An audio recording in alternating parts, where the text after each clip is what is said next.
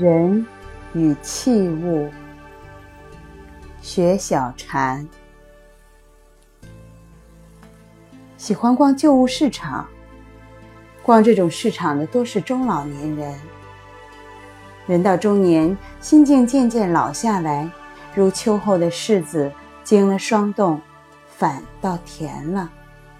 形状不似年轻时那样鲜美，却自有一种踏实与朴素。那些质朴的、古拙的、敦厚的器物让我欢喜，就像喜欢日本那种清简的情调。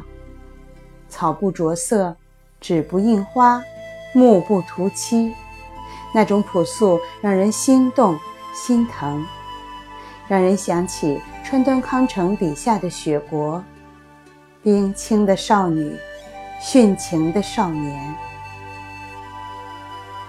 掏过一件粗木家具，有明显裂纹，上面的雕花全斑驳了，桌面上还有油点。谁曾在上面摆过东西、吃过饭呢？朋友建议我涂上清漆，这样看起来会新一些。我执意不肯。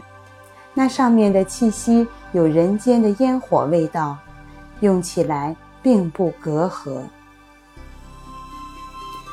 那些贵气的、流光溢彩的东西不能打动我。植物，我不喜欢大花的绚丽，小花小朵更耐人寻味。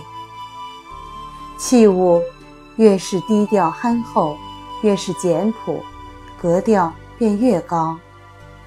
八大山人的画简约，但模仿者终不能画出其味，是因为内心太繁芜。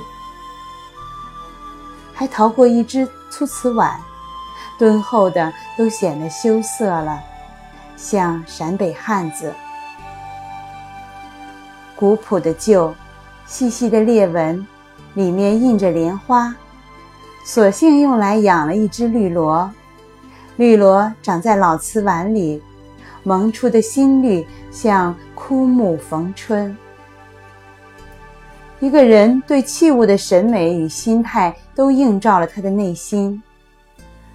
那些华美繁风的器物，他们的主人也有侵略感和挑衅做派。他们家一定是金碧辉煌的，灯要铅头，墙面贴满玉石。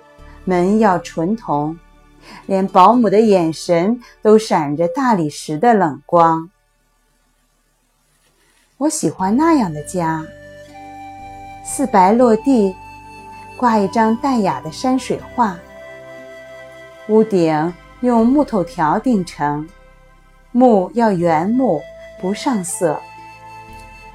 窗帘是亚麻的，有淡淡的纹理。器物要又老又旧，窗边摆着古陶，笨笨的样子，里面插着残荷、菖蒲、芦苇。家具是旧的，老木匠用最老的方式打制成的，几乎没有光泽。一面墙全是书，书五成新。有的还残破了，没有那种几十本成套烫金的书。每本书都是仔细挑来的，自己曾经在上面涂涂画画。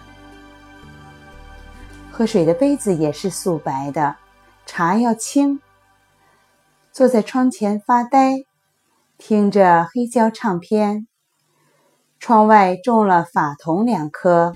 银杏一颗，海棠一颗，山楂一颗。一转身，可以听见云雀在叫，那叫声是绿色的，染着屋内的老器物。